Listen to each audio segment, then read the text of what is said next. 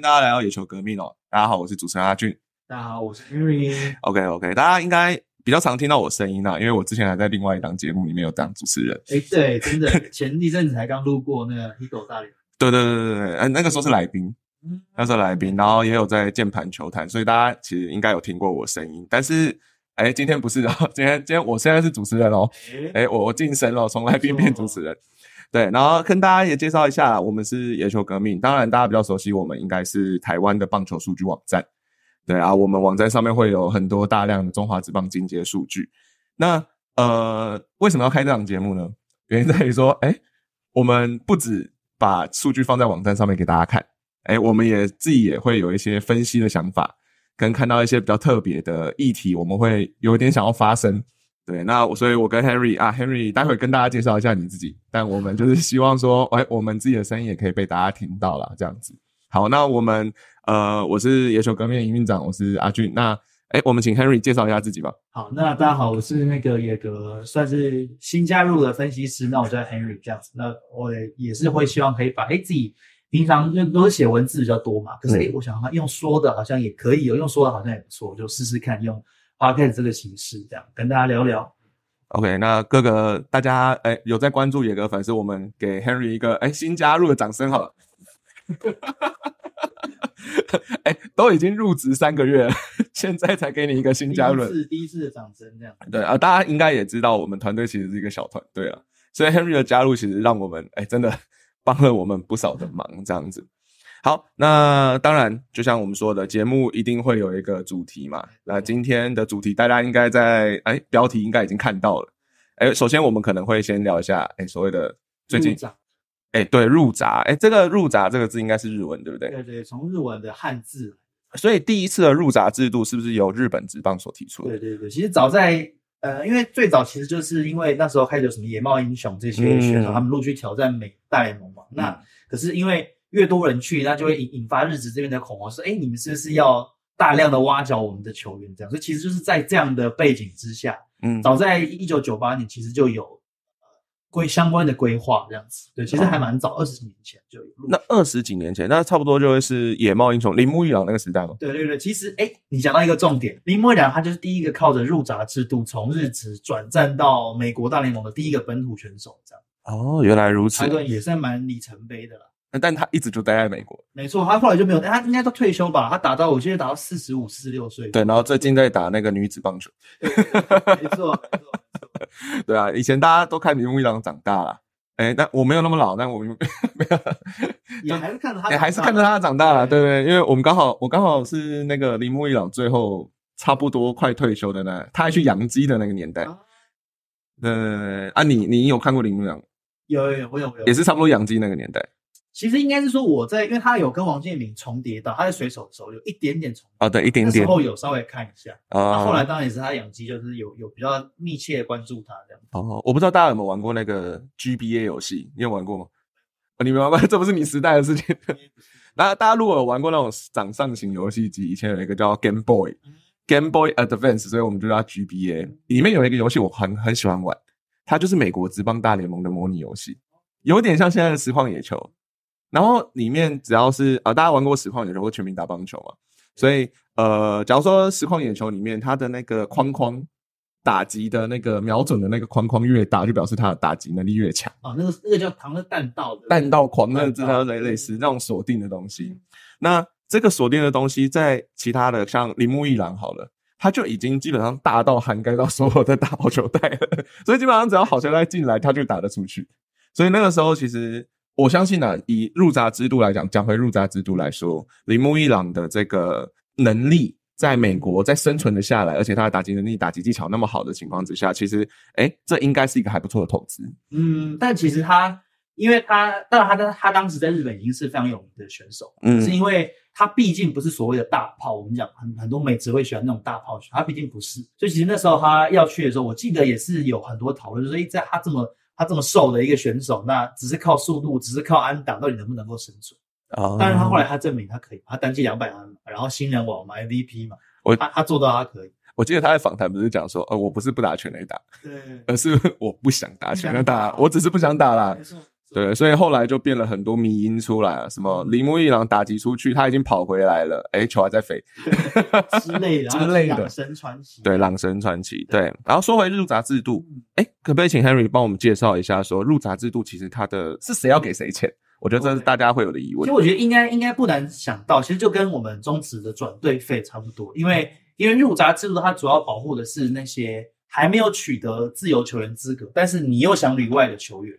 所以相对来说，对于母球团一定是一定是损失嘛，因为比方说我们林木一养这么好的球员，我们有松满大辅这么好的球员，那可是我们要送给国外的球团，所以他们通常都是接收到新球接收到球员的那个新球团要给母球团钱这样子。那补球补偿方式当然有很多种，从最早期他们是能用那种所谓的密室竞标，就是呃，OK，我铃木一两要里外了，我公告了之后，大家可以。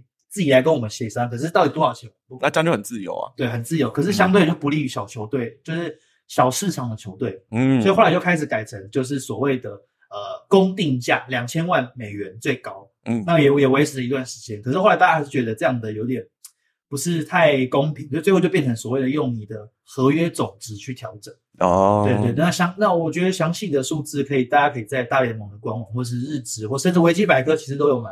完整的可以查到到底现在的规则是这样。那总之，那概念就是我我我签约金越高，我合约总值越高，那相对入闸金也越高，这样。嗯，对啊。所以整个入闸制度其实就是算是买国外球员的一个溢价过程啦。是，对对对对对。只是因为他不是呃，他还不算自由球员。他因为主要就是因为他还不算，因为我记得像中职好像是八年还是九，应该是九年。九年。日职其实也是九年。对。所以其实时间都蛮长。那这样的话也会。其实会蛮不利于球员挑战旅外的，所以就是哎，我们在在你符合这个条件，可以名正言顺的出国之前，我们先用一个入闸制度，然后让让等于说有点创造双赢的感觉。了解。那哎，那我们谈回日台湾哈，台湾现在目前入闸制度其实哎是应该是王伯荣之后才出来，从那个男人开始，从王伯荣开始。对，王伯荣之后呢，台湾才慢慢把入闸制度建立起来。大家还有没有印象？就是王伯荣那个时候出去。哎，他是去斗士嘛？北海道斗士，火腿斗士，对日日本队火腿斗士哦。那北海道火腿斗士那个时候在跟王伯荣洽谈的时候，其实当时台湾是没有所谓的。呃，入闸制度度这种事情，因为还没有签，对，都没有签，而且日本其实应该也是美国先签才会日本才签，对。对，所以变成是王伯荣在出去之后才开始有人在讨论这个问题，嗯，没错，对，当初就只有在新闻上面有说明说，哎，日本球团好像有给王伯，哎，给母球队王伯荣母球队，也就是拉米戈桃园啊，那个时候还是拉米戈桃园，拉米戈桃园大概是两百万美金左右的钱，就差不多六千万台币，对，这个是所谓入闸金的部分。对，但在后来才会开始来讨论这个入闸制度是怎么样的。最后，当然他们有取一个界限啦，就是大概在台湾这边，只要你一军的年资满三年，你就可以符合海外 FA 资格。应该说，台湾这边是你只要满三年，你就可以提出入闸。对对。因为自由球员一样是九年嘛，所以其实还是蛮久。对。那那入闸就是因为神奇刚日本、韩国这个模式，其实就是要保障那些想要旅外的球员。对对。只要满三年，你就可以。提出入闸这样，当然也要有球员要你，你相对的，你还是要有一个有一个市场的价在那边。对啊，相对来说，其实对台湾选手来说，其实像每一年的哦，可能也许啊，每一年的国际赛，它就是一个很好证明自己身价的时候。验货的，我们会对验货。对啊，比较可惜的可能是今年看曾俊岳好了，对他可能投的可能稍微比较可惜一点。对对，他稍微比较可惜一点，他可能投的哎呃控球没那么好。至少当场的那个表现没有那么好，结果大家就说哦验货了，验货验货。哎，到今年其实曾俊岳现在目前好像消息给我们的好像是他应该会留在台湾，可能会签个短期约这样子。对对对，应该也是在寻求旅外的。一些意愿啊，但当然明年可能还是会在富邦看到他这样子。然后另外两个其实最近比较符合入闸，然后有可能会去旅外的，其实我们自己主观来去看，应该就会是古林瑞阳跟徐若曦。没错，这两个墙头嘛。当然，因为徐若曦有受过伤，所以他一军年资现在目前大概只有一年。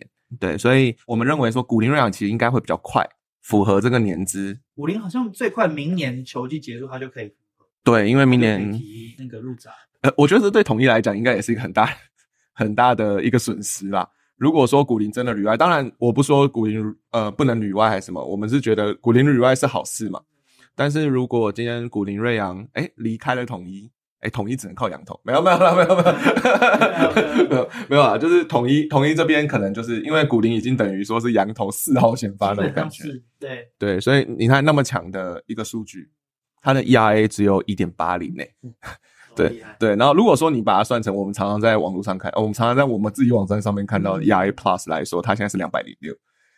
今年的例行赛来说，古林瑞阳真的是缴出了一个很杀的成绩。所以，哎，基本上已经等同于羊头了吧？这个成绩差不多，又加上哎，统一的羊头阵容那么强，那明年能不能签回来？哎，可能还在还在观望中啦。当然，有一些可能已经有在洽谈当中。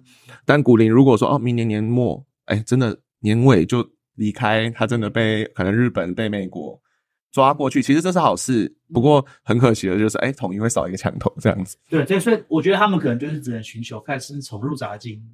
有一个补偿，补偿这样，对对对对对。所以通常其实入闸金其实都我这样看起来其实都设的还蛮高的，因为他是说基本上是你的年薪的可能前百分之二十五之类，就其实还蛮高的，大部分可以拿到个几千万。而且因为国外球员一定比台湾球员有钱嘛，对对对，相对来说给的那个一定会，像比方说我们刚刚讲那个王柏荣，他拿六千万，六千万可以做很多事情。哎，对，六千万是台币哦，是啊，两百万美金哦，是啊，你可能可以补强，其实是蛮大，所以我觉得统一可能就可以从这边想，哎，再签个羊头，甚至所以 所以可能拿米狗那个时候过面后面几年签呃，可能选秀前几轮的人，哎，他给可以给的薪水就比较高，对对对对，就是只能从这个，它等于是还还是补偿的概念了。对啦，的确，就是我觉得这个就是因为台湾现在没有所谓的薪资上限。也没有所谓的公布说哦，总球团薪资大概预算抓多少这样子，所以其实我们球迷其实老实讲，对于球团因为其实算雾里看花，真的是雾里看，真的是雾里看花，因为我们大概也知道说哦，大概哦一个球员大概月薪多少，大概就只能知道这些而已，知道这样对，然后可能几万块几万块，当然我觉得球员至少要有个六七万比较有可能了。好像我记得最少好像有听说最低是六七万，就是即使你是怎么直棒最最应该要是最菜的，应该有一个底薪保障底薪这样的事情。我相信这个球员工会可能相对清楚一点。哎，未来我们可以找球员工会的，搞不好搞不好，对对，我们找找球员工会来跟大家说明看看，说现在目前台湾的球员发展是怎么样。哎，我们自己先挖一个坑，对不对？第一集就先挖一个坑，OK，好，那。回到入闸金制度哦，那台湾的入闸金制度后来变成是说，哦，我年资满三年，哎，如果有球队要我，我可以行使旅外嘛？对。那这样子离开的球员，其实目前还没有看到，对，目前都还没有看到。所以，我们其实，哎，刚刚讲到古林瑞阳、徐若曦，我们认为是两个比较有可能。但徐若曦也虽然啊，他今年成绩也是很厉害，台湾大赛的表现，哎，真的很厉害。对，不过呃，当然，我觉得美国在美国或者日本旅外的球团，国外的球团在评估的时候也会评估说，哦，他其实有开过大米庄。对，对，当然他现在的球速感觉不受影响，完全不受影响。你看他在亚锦赛。它标出来速度，我不知道那个测速箱到底准不准，但是那个测速度真的是也是蛮快的。所以呃，以他现在在台湾这个的成绩啊，你看像徐若曦今年，我们介绍一下徐若曦好了。徐若曦她有四缝线，她有那个直插变速球，还有一个很厉害的滑球。对对，可是呃，大家如果如果比较看到他的变速球，基本上是在二两号球之后才会去投出来一个决胜球啦。对，所以这个真的是蛮杀蛮引诱性的一个球种，武器球种。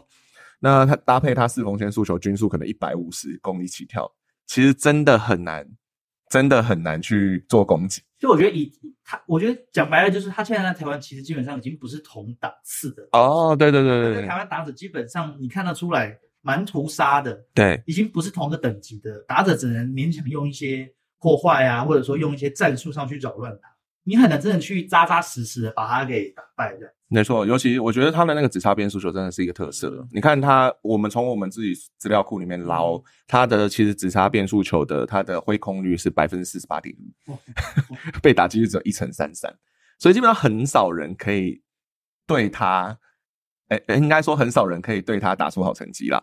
对，尤其是他直插变速球又面对左打，对对，面对左打其实居多，哎，投的居多，所以我觉得基本上他不是一个同档次的。你说的对。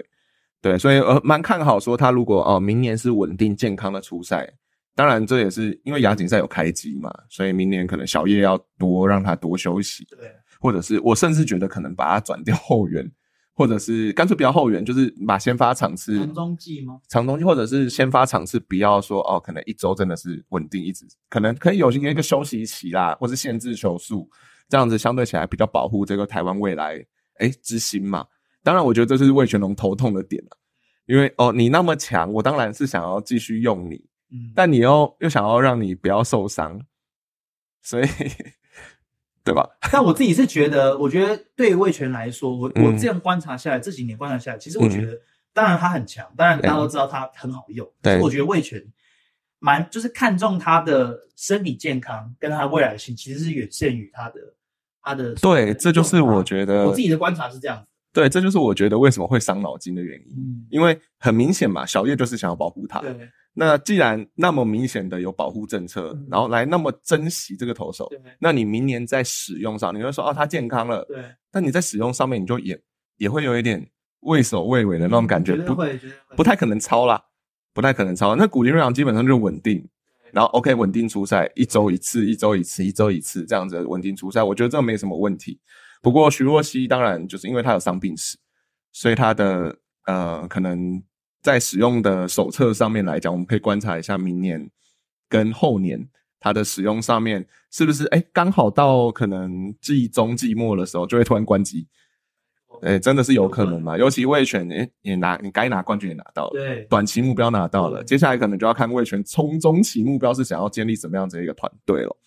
好，OK，那呃刚刚也聊了大概可能会旅外的一些呃可能会有入闸制度。受益的一些球员了，对，那当然我们最近入闸制度为什么会吵起来？原因一定是在，诶有两个蛮厉害的国际球员，诶进入美职挑战了。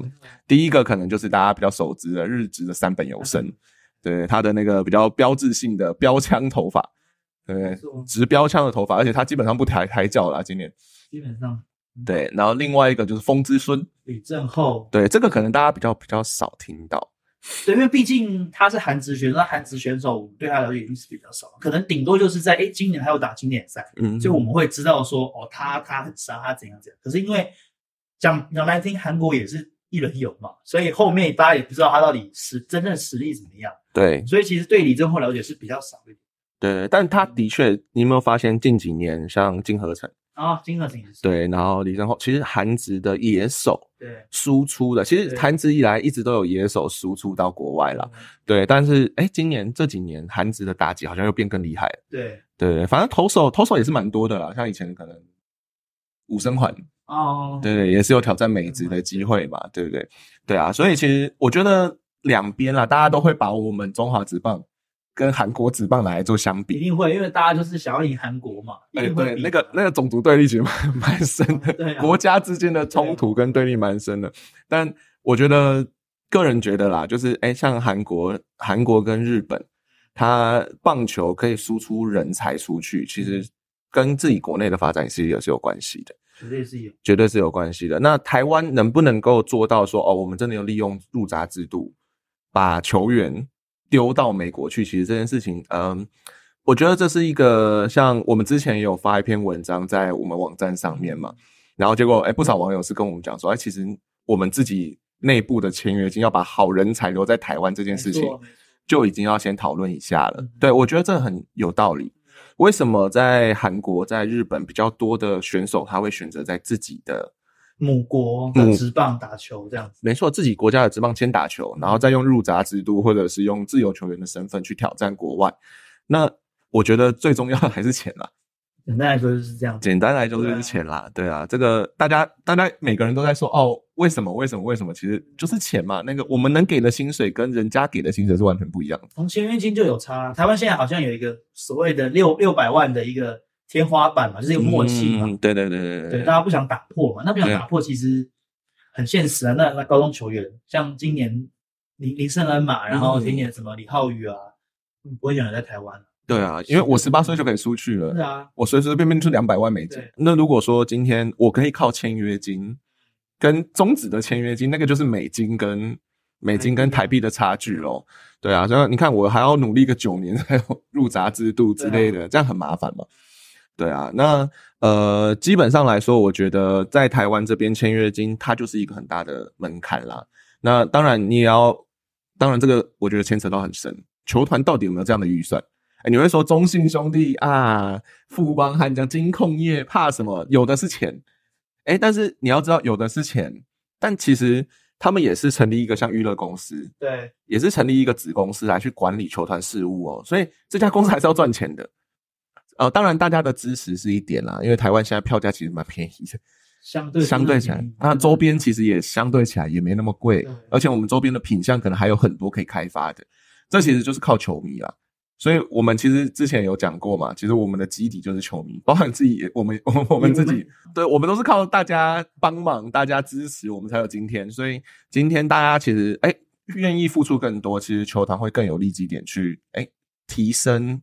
球员的薪水了，嗯，没错，对，不只是薪水啊，签约金啊，我觉得这个可能是一个比较急需的，签约金可能比薪水还要再更。但我觉得或许这种东西它是需要一个一个开始，一个一个打破的，就是像当年蔡仲南阿甘障碍那样，我们再一个再创造一个障碍，对，要从一个某一个这样的球员开始之后，后面才会陆续。可是那个应该是比较像是我们今年高中或者是大学会有一个很强很强很强很强的突然冒出来。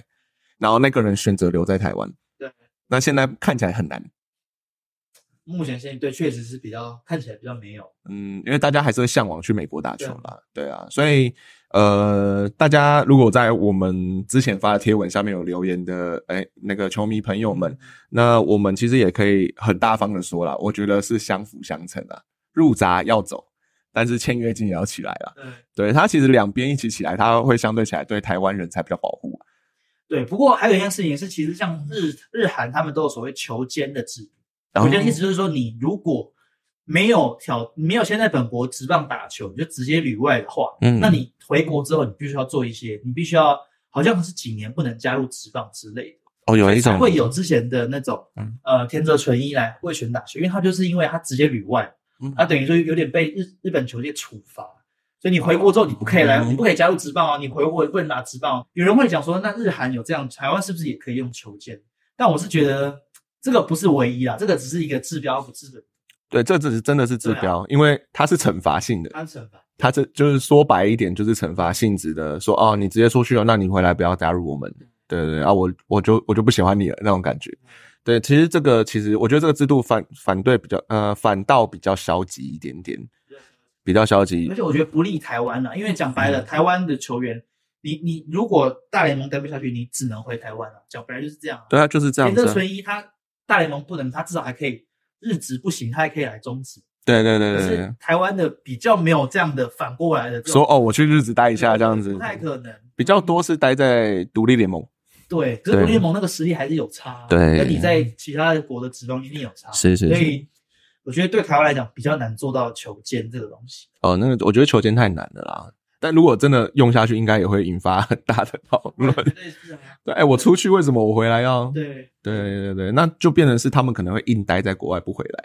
对，我宁愿签像什么玉成或者是那种小联盟合约很小的那一种。对，当然有没有合约那是另当一回事啦。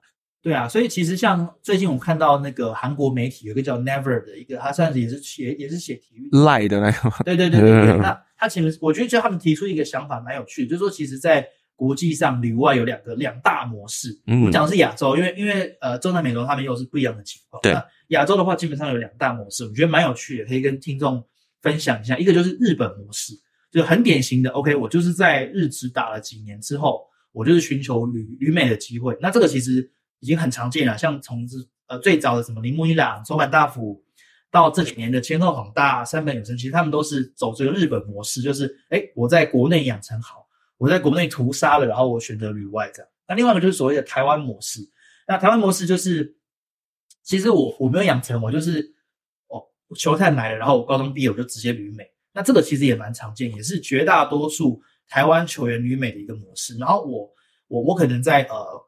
在美国待了几年之后，我可能上大联盟，可能没有。但总之，我就是受了这个这个国外的训练之后，我再回来台湾打球。然后，那其实我觉得文章讲的蛮正面的，就是他说，哎，其实这些球员回来台湾之后，也是可以带给国国内的职棒一些蛮好的刺激。嗯，当然，呃，这个是蛮正面的，但我一一定有负面的，比方说他们可能实力根本就不好，那甚至所谓的海龟帮之类，那这个我们先暂且不讨论。但我觉得这是，我觉得这个蛮有趣，就是哎，不知道凯军怎么看这个日本模式跟台湾模式这两大，这样好像好像确实煞有其事的这样的一个现象。其实它就是顺序性问题嘛，一个是呃我在国内可不可以打？嗯，先打完之后我再去出国，哎，先在国内我先闯出名堂来出国。其实这个是有一个好处的哦，像走日本模式的话，基本上你国内所有人都认识你了，嗯，你已经是一个 OK 国呃至少国内球星，然后你出国去打拼哦，你比较有一种一层一层往上走的机会，而且这个带来的经济效应其实非常非常高。像是啊大股好了，像之前我们查过资料嘛，大股其实在国内当时。在呃，不管是市场上、周边行销，或者是甚至菜市场，都有人拿大股做标题，没错，来去卖，可甚至番茄有一个卖啊番茄的阿妈吧，我记得就是用大谷的名字来去取它番茄的呃品种的名字这样子，所以其实导致大谷这个名字在日在他还没有出国之前，他的那个周边效应就很高很高，结果他一出国，大家都在关注他。而且，呃，当然以入闸制度进国外的方式，因为你已经是一个很成熟的选手了，基本上基本上三 A 大联盟没有问题啦，绝对是，绝对是这样子的。那你也是因为很强，你才会出去嘛。所以这个日本模式其实带来的不只是大家所想到的，可能球员自己本身的利益，或者自己本身的薪水或签约金、入闸金等等的，它可能带来效益是经济效应的发酵。对，你看像大谷现在去道奇，明年可能我们。对啊，明年可能所有电视全部都是道奇的比赛，一定是啊，一定是台湾应该看不到除了道奇以外的比赛。而 且还有三本游生，对，还有三本游生，这这么大团，对，道奇那么大团，他签谁我都觉得不意外了。对，所以道奇那么大团的情况下，明年可能真的是全部的转播都是他们，全部的周边都是他们，只要卖蓝色的帽子就好了，富邦因此得以。对，但但说实在话啦，说实在话，这个模式可不可以走？也是要看说你国内的竞争强不强，哎，大股其实第一年、第二年，其实在日职表现也没有想象中的来的那么好。对，那当然它是一个很大的新星啦，就是一个新球员，一个很明星球员的角色才出去的嘛。对啊，那如果说日走日本模式，当然国内的竞争、国内的成绩就要拉高，你可能在洋将。你可能在各个方面，你都要想办法把球，呃，在五年之内把你的联盟的成绩拉起来，对，联盟的强度拉起来。嗯，你看像日本十二队，那台湾其实现在目前就是六队。哎，日本地大，球场很多，很多县市可以去，呃，可以去合作。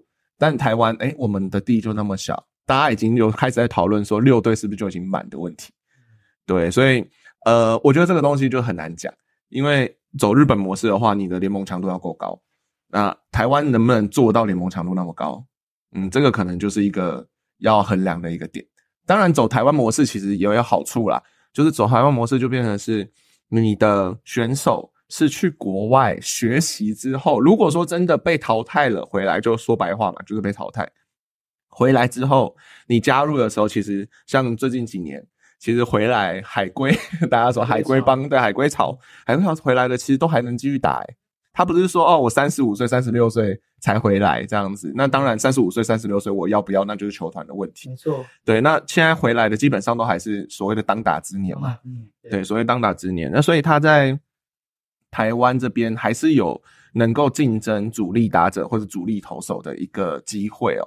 所以基本上他可以把国外的资源引进进来，国外的学习的模式引进进来。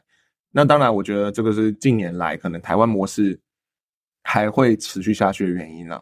对，那台湾模式会持续到什么时候？可能会到可能像我说的五年之内、十年，它可能这些资讯、这些管道，慢慢的学习的管道、训练的管道啊，甚至呃，无论涵盖到可能情收啊，呃，各个方面的管道进来，然后慢慢学习到联盟强度一拉高，哇塞，那可能我们就会走日本模式。嗯，其实我觉得讲白了就是说。到底这个职业球员能不能够透过这几年的职棒训练提升？这是这是走日本模式或台湾模式一个很重要的差别。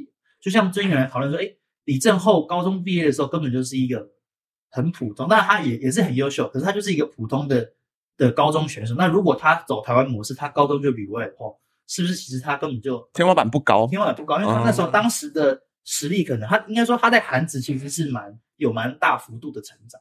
那这个东西台湾能做到吗？我觉得这个或许是一个问题。但我自己是觉得，或许哎，徐若曦、古灵真的有机会，因为他们的实力其实，呃，我觉得古灵最明显啊，他一定是有实力压制日职的吧。那我觉得他就是一个在台湾养成很成功的案例，所以或许他们真的有机会。其实我甚至觉得曾俊还有机会了，也有，因为其实也不呃，我们说之前像比方说金广炫啊这些，他其实也不乏那种。连第二次入闸才成功，因为金广哦对，过两次入闸，对对对对对。其实他第一次根本就没有人要，那也是第二次才入闸，他可能也是过了四五年之后更成熟了才出国。所以其实如果副本好好养的话啦，我觉得郑俊岳一定还有机会。哦，我觉得郑俊岳有机会。你看，像呃，我们讲到可能不是直棒的，对，像大家比较熟知，可能呃林政伟好了，在大学的嘛，大学那个时候林政伟高中毕业球速还没那么快。就他加入文化大学之后，大家呃，除了文化大学训练之外，可能比较大家熟知可能是呃郭宏志他舅舅，哦，哎小郭瞧一下，在那个那个郭宏志的那个培训，对对对对，他可能小郭瞧一下之后，哎，他现在球速一百六，哎，其实后来其实也是很多年了，你有没有发现，在大学其实也达到呃一阵子了，他才被红雀队选上。去加入国外的职棒，他是没有打职棒的嘛？嗯，对，所以这个也是一个沉寂很久，突然球速变很快。像刘志荣也是大学才出去啊。对，对对对，所以所以其实不管是台湾模式跟日本模式啊，我觉得都，我觉得这种模式的东西可能也没有到那么的一定斩钉截铁就是这个样子。因为你看有不少人也是二十几岁，我不打中职啊，然后我就在大学端训练，然后大学才出去的，对，也是有。当然，我觉得现在比较看好的可能是林玉明嘛。林玉明从古堡一上去，现在已经到二 A 了嘛，所以他其实，呃，我觉得台湾旅外的选手其实都还不错，都其实他的实力都很赞。对，只不过，呃，台湾的职棒能不能跟上这样子的风潮？就是说，哦，我们最强的选手可不可以先加入职棒，或者是，哎，我们是不是职棒本身就可以养出这么好的选手？哎，农场制度，哎，这个就相对起来很重要了。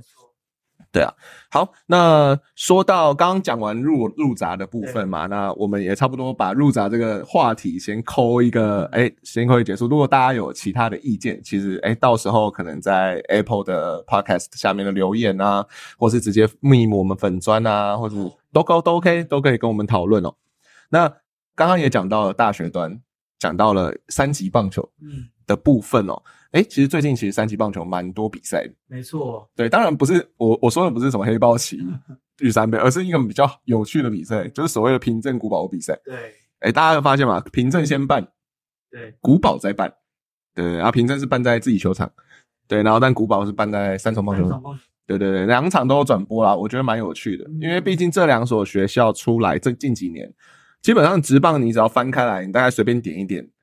然后你就是啊中华职棒的那个球员名册打开来啊，你随便点一下，嗯，不是凭证应该就是古堡没错，对，不是凭证就是古堡了。所以其实这两个呃，要说高中名门吗？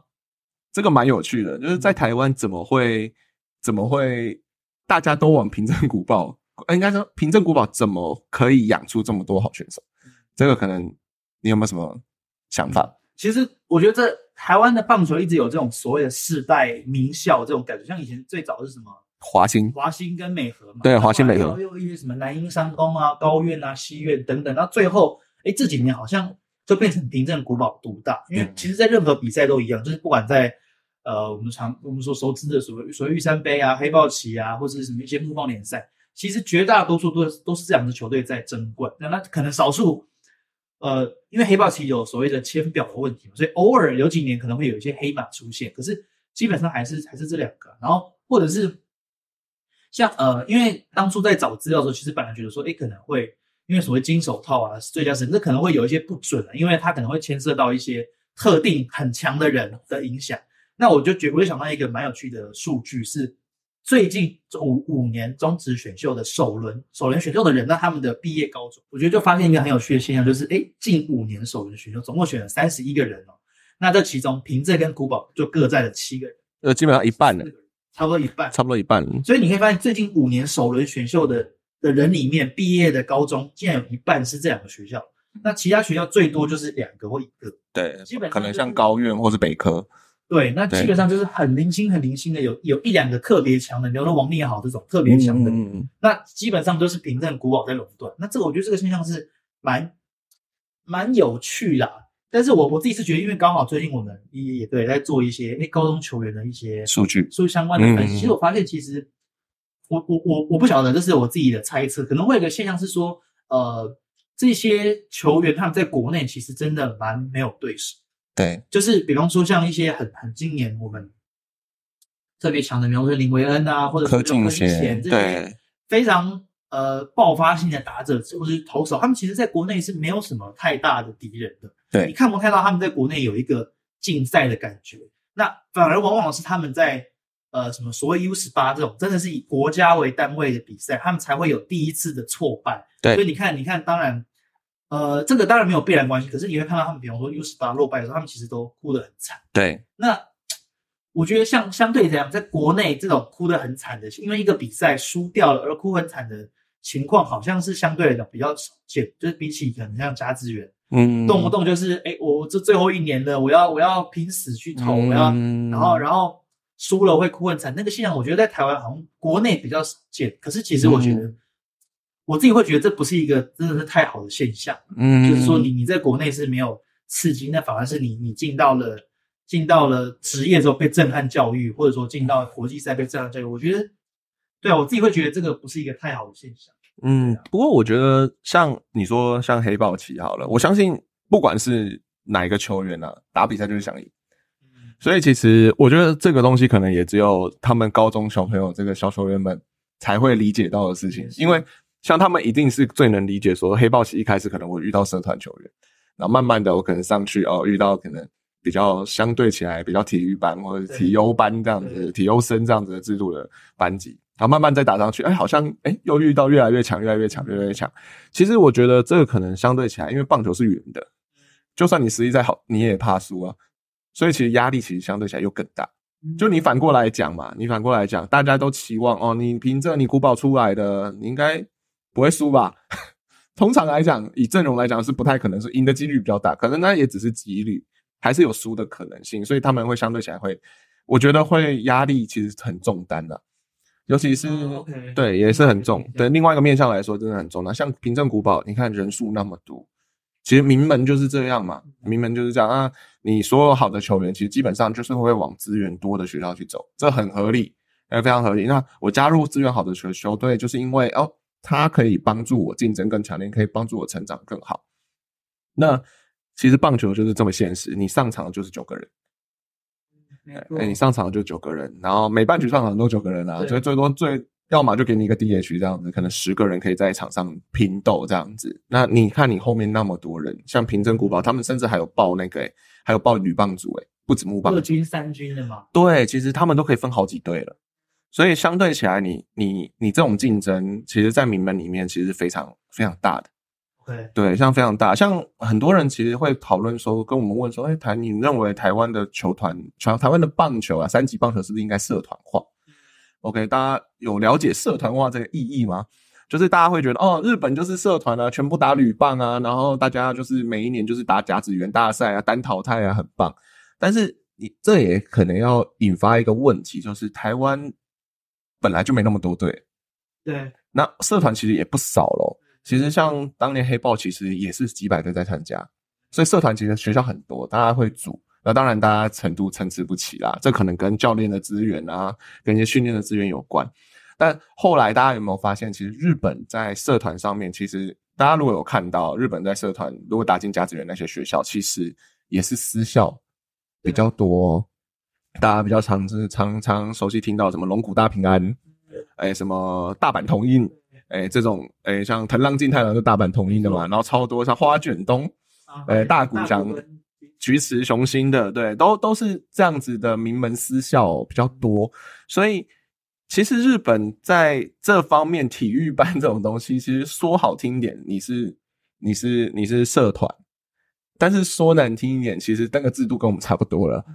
对他也是，呃，如果大家有兴趣，我可以推荐大家去看一些，呃，大家可以打什么高校球儿、加字员之类的。他他日本会做很多像这样子记录专题的影片或报道，然后然后告诉你说，啊，其实现在这种比较厉害的球队、名门球队，他一天是怎么度过的？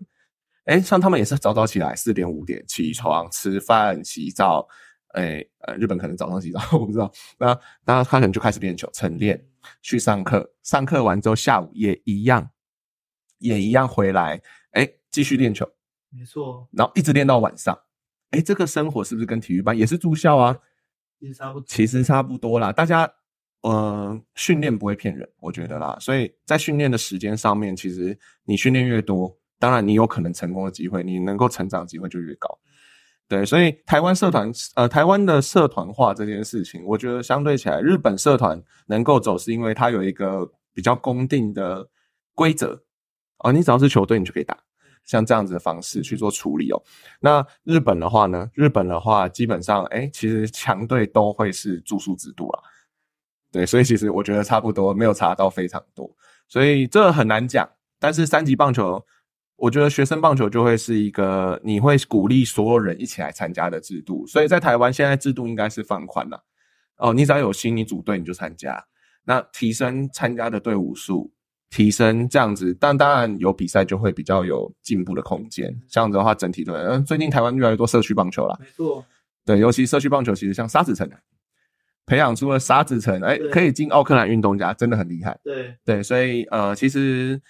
台湾的确是有在发展的，只是速度可能没有大家肉眼可见的那么快。因为我觉得这个东西就是体育班这个制度已经已经太太久，就像我刚刚说的，其实呃国际赛这个东西会，我觉得会国际赛或是某些比赛的拿的奖项，其实会很大限制这个球队的发展，因为你就是要拿名次你才能那个嘛。嗯，这个东西其实限制是很大的。那我觉得一时间真的很难改变。对了，的确这个倒是真的。好。那其实我们其实今天聊了蛮多的，聊了蛮多，聊了蛮多，大概也三四十分钟了。对对对。那其实我们刚刚从哎做一个小总结，就变成我们刚刚从入闸制度聊到可能呃三本优生，对李正厚，呃讲到古林瑞阳跟许若曦，然后最后我们可能又讲了一些三级棒球的事情，对，还有 OB 赛的事情，对，那个众星云集的平镇古堡 OB 赛啊。那喜欢听类似内容相关内容的听众朋友。就也可以欢迎订阅我们，追踪我们。对，然后也可以在留言区，像刚刚说的，在粉砖或者说在 Apple Podcast 的留言区，那可以提供一些意见，任何都可以哦，你只要想到都可以留言。对，OK，那谢谢大家今天收听本期的节目哦。那我是主持人阿俊，我是 Henry，好的，拜拜，好，拜拜。